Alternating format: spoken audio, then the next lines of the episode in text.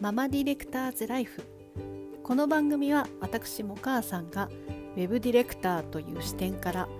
日々感じたことや思ったことをただただつぶやく番組です。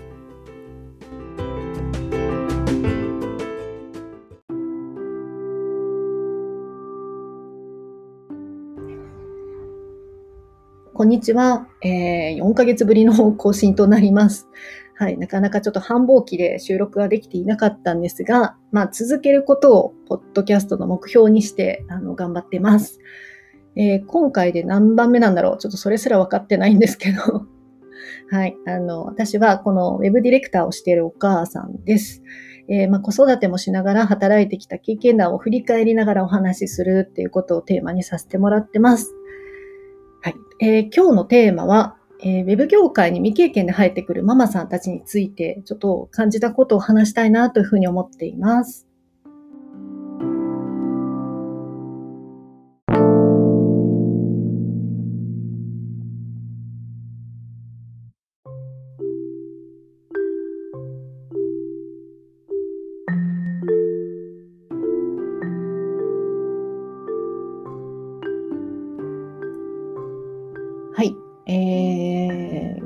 な、ウェブ業界にスクールを経て、未経験でフリーランスで入ってくるママさんたちがすごく増えてます。で私は、ウェブ業界のママさんの、まあ、キャリア相談ということで、まあ、お悩み相談みたいなことをさせていただいてます。えー、そもそもこれ始めたきっかけは、えーやっぱりねこう見て見ぬふりができないというか、まあ、結構困ってるママさんキャリアでこれからどうしようかなって考えてるママさんすごいたくさんいるなっていうのとあと自分もフリーランス始めた頃に、えっと、すごい困ったことがたくさんあったんだけど、まあ、誰にも相談することができずに自分であの某 SNS で私コミュニティを作りまして在宅で仕事をしている自分と同じような環境で働いてるママさんのコミュニティを実は作りました。当時すごいたくさんの方いらっしゃっていろいろ情報交換させていただいたんですけど皆さんねやっぱりフリーランスやってる人たちって自力で解決できる人がすごく多かったりするのでうんなんか意外と相談ってねそんなに深いことってあんまなかったなっていうのを感じてます。ただなんとなく同じことをしてる仲間がいるっていうことでめちゃくちゃ安心できたっていう経験がありましてもうなんならオフ会も開催したりとかして今も名古屋でつながってる方あと県外ですけどオンラインでつながってるママさんもいらっしゃいます。ます。で皆さんすごいのが未だに仕事してます。これ十何年も前ですけどフリーランスとしてちゃんとねお仕事されてるんですよ。まあ、中にはあの会社に勤められながらも兼業でお仕事されてる方も続けてる方もいらっしゃるのでなんかこう継続できてるってことがねすごいなっていうふうに感じてます。なので、まあ、過去のね古いこの私たちですけどそれでも続けてるママさんたくさんいますからあのきっとねその道はあるんじゃないかなっていうふうには感じてます。なんだって私あのすごく家事とかも苦手ですしあの、うん、なんかよく続けられてるなって思う性格なので はい、あの私でもできてるんで皆さんも大丈夫なんじゃないかなっていうふうに思ってます。まあ、これもその相談できる仲間がいたとかあの一緒にやってる頑張ってる仲間がいるっていうのが分かってたから、まあ、頑張れたっていうのはあるんですけどそれでも解決できないことをどうしてきたかっていうとうんまあ、私も周りに相談できる人何人かだんだん増えてきて、まあ、お話しする機会もあるし話を聞いてもらうだけでも、まあ、すっきりすることもあったりするから、まあ、そういう機会をねたくさんあの持ってたのが本当良かったなっていうふうに思ってます。なので最近のママさんたちクラウドソーシングでオンラインだけでお仕事してる方すごく多いと思うんですけどできればあの自分が会いに行ける距離のお客さんと出会ってほしいなっていうふうに思ってます。例えば地元の制作会社さんでもいいですし、あのちゃんとお会いしてお話ができる方、あのリアルな話をしてほしいなって思ってます。私もオンラインで打ち合わせとかってすごく苦手で、うん、なかなか雑談もできないし、こう時間が決まった中で、うん、なんだろう、音声のね配信状況もあるしなかなかこううまく意思が伝わらないということがあってなのに雑談でこうね話す機会オンラインであるとすごく楽しいんですよ。やっぱりこう仕事の話ってなるとなかなかねうまく私はね伝わらないなっていうのをすごい感じていて私はやっぱり地元名古屋のまあ行けるお客さんのところを選んでいくようにしています。はい、なのでお客様の困ったこと課題解決も直接声を聞いてお客さんの会社の中の雰囲気だったりスタッフさんにも挨拶ができたり、えーと実際に扱っているものを手に取ってみたりとか、まあ、現場にお邪魔したりとか、まあ、いろんなことでその実際のものに触れるっていうことがいかにお客さんたちを納得させられる材料になるかっていうことも私めちゃくちゃ感じてます。はい、なので、えー、まあ、コロナもねありますのでなかなかあの世間できないこともあるかもしれないですけど、えー、できるだけお会いするっていうことは私メリットめちゃくちゃあると思ってるので、まあ、あのオンラインだけに仕事があるわけではなくて自分で仕事を探すっていうこともね是非フリーランスの皆さんにしていただきたいなっていうふうに思思ってます。まあ、そんなウェブ業界に、まあ、たくさんのママさんたちが来てるっていうのはちょっと理由はわからないですけどまあ、やっぱり自分をこう確立したいとかやっぱりママである自分っていうのはみんなと同じなわけですよ。まあ、子育てしている人の中でもママっていうのはもちろん中にどんな子育てしてるかっていうのは皆さんバラバラだと思うしお子さんの性格もバラバラだと思います。でもなんかこう仕事が好きなタイプの人たちって、まあ、自分もそうだったんですけどすっごく社会に置いてかれてるっていうのめちゃくちゃ私も感じました。もうとにかく焦っていて、まあ、この前もツイートしたんですけどその焦りの中でね子育てもしなきゃいけない時間もあるんですよ。仕事からどうしても離れなきゃいけない。思考もね子育ての方に変えなきゃいけないっていうすごい。私実はね結構それが苦しかったというか仕事すごくしたかったのにやっぱ子育ても自分で選んだ道ですけど、うん、なんかやっぱり模索してました自分のちょうどいいなんか子育てもしながら仕事もできる道っていうのを探しながらやってたので、まあ、最初のね3年ぐらいは結構、うん、なんかもう感情的にも結構不安定だったし、うん、でもその中でお仕事したいっていう気持ちもまあ火もこう消さずにね灯したまんまいけたなっていうのは感じてます。なんかそれはもう本当周りの方にね私感謝してます。それを振り返る機会にもこのポッドキャストだったり、今限定でやってるママさんのウェブ業界の、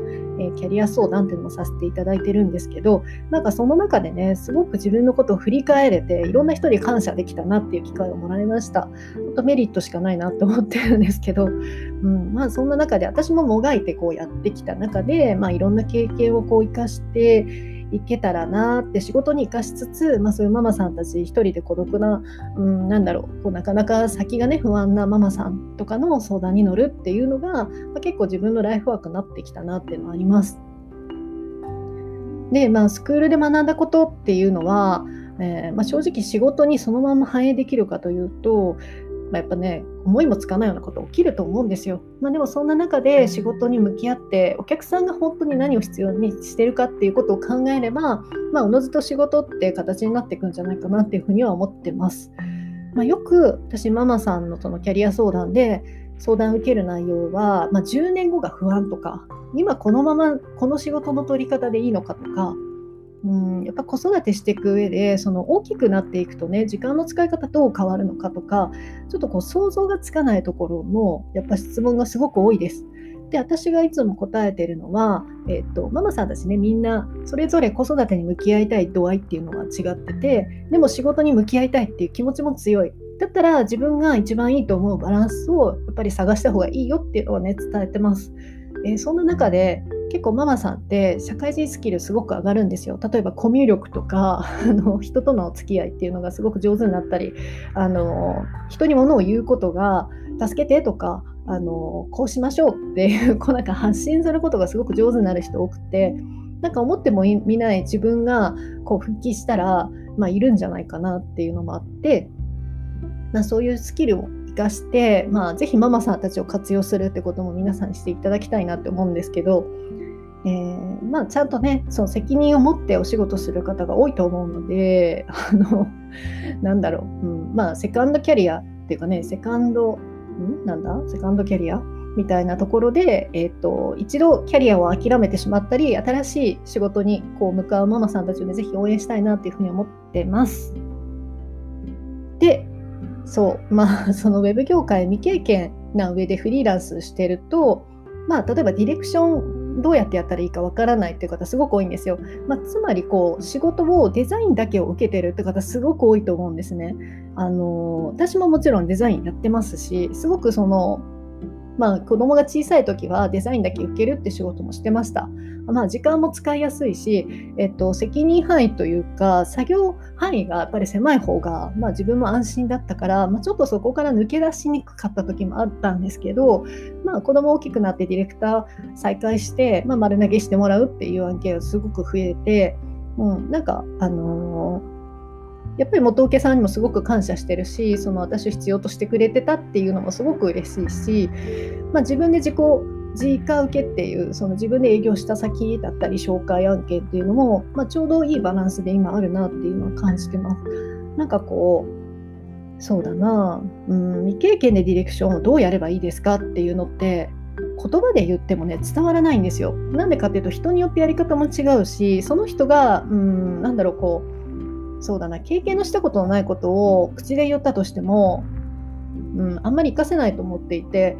なんか実践しながら困ったことを解決するっていう方が私ねうまくいくんじゃないかなっていうふうに思ってます。なので、まあ、ちょっとハードルは高いかもしれないですけどディレクションも含めたお仕事を受けてみて、まあ、その中でお客さんが困ってることをどう解決するかってことがまず考えられるかどうか。あと企画提案がすごく苦手っていう人がいて、まあ、よく私質問を受けるのが企画提案をした時にそのそれが失敗した時どうするんですかっていう 相談があるんですけどこれそれを考えてる間はまだ知識が足りないんだと思います。例えば経験とか、うん、なんか肌感でその、えーと、試作したものの結果を感じたことがあるとかないとか、まあ、そういうところが未経験の方のやっぱり弱いところじゃないかなっていうふうに思ってます。なので私やっぱり会社に一旦制作会社勤めてだったり、まあ、事業会社さんのインハウスでもいいと思います。あの勤めて先輩にまあ、マンツーマンでついてもらったり相談できる環境でやっぱり実践していくっていうのが一番早いなっていうふうに思ってて、まあ、私でも2年間でできるようになったしすごく濃い時間を過ごしましたけどあの私も案件をいきなりボンとでかいものですよ。今フリーランスで受けられないぐらいの大きさの仕事を受けて、えー、っと実践しながらもう毎日泣きながらですけどあの先輩に相談しながら社長に相談しながらあのお手伝いというか一緒にやってくれるそのパートナーさんたちですよね。と対話しながら、ま、なんとか解決してやってきました。あの皆さんね同じだと思うんですよ。気持ちは。仕事に対して仕事をまず成果物を上げようっていうことを目標にしてるからできる方法をやっぱり考えるって意味で結構対話したりしたしあの分からないことは聞く。もう頼る。みたいな感じで先輩をすごい頼りにしてました、まあ、それができたから今まあすんなりフリーになってもすぐに仕事できたっていうのは実はあってあの未経験でいきなりやるっていうことがやっぱ経験値のないうちにやったことのないことをお客さんに提案できるかっていう自信ってなかなかつかないと思うので私はお客さんの話をまずしっかり聞く。でお客さんが何に困ってるかってことを聞くってことが私ディレクター大事だと思ってます。ただ、まあ、それのための事前の準備でリサーチとか、まあ、そういったことももちろん必要ですけどそもそも自分が形を作るデザインだけの仕事がしたいって思ってるんであればえっと、お客さんの方がほぼほぼ作りたいものが決まってる状態例えば代理店さんの案件とか、まあ、制作会社さんの案件とかうんじゃないと難しいんじゃないかなって思ってます。なんでかっていうと事業会社さん自社で事業してる会社さんにサイトを作ってほしいって言われた時に、えー、ウェブサイトを作るってことが入り口きっかけではあったとしても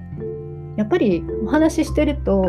事業の中でこうしたいっていうゴールが必ずあるんですよ。で社内でできること今、えどれだけの人とお金が動かせるかっていうところから、えーと、課題となっているところが何かっていうのをすごく話します。例えば私打ち合わせに行くと、まあ、1時間半ぐらいの打ち合わせの中で1時間そういう雑談のような感じでとにかく私はお客さんのことを知るための質問タイムにしてます。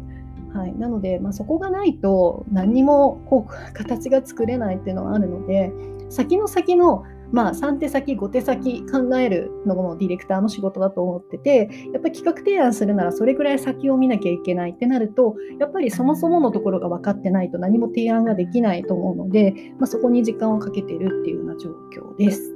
はい、なので、まあ、ディレクション挑戦したいなっていう未経験の方も全然私相談乗りますしあの実践してみてください。あの言ったところでこれを覚わらないですし例えばワイヤーの書き方は別に自分の好きなやり方でいいと思うんですよ。デザイナーさんに伝わる形でいいと思うしあのま、ワイヤーの書き方も人それぞれなので、まあ、正直これっていう答えがなくて。なので、まあ、マンツーマンでできることがあればいいと思うんですけど、まあ、フリーランスだとなかなかねできないっていうこともあってちょっと育てるディレクターさんを育てるディレクションできる人を育てるっていうのはあんまり私やったことがないんですが、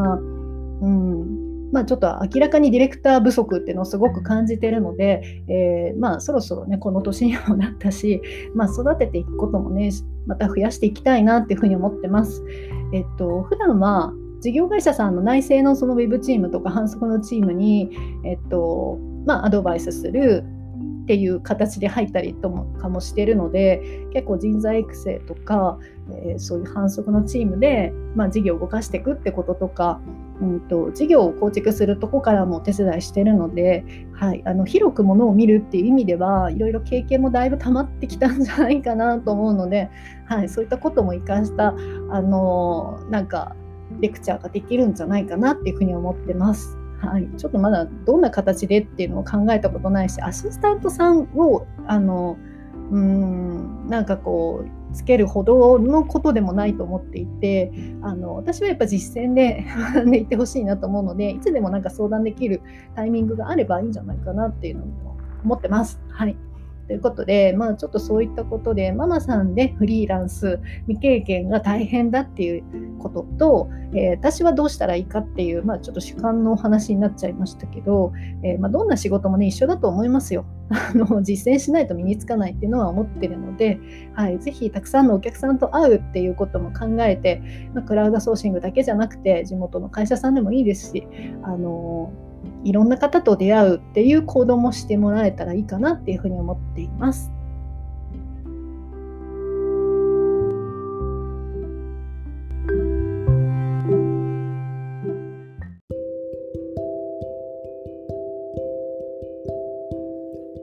ママディレクターズライフ。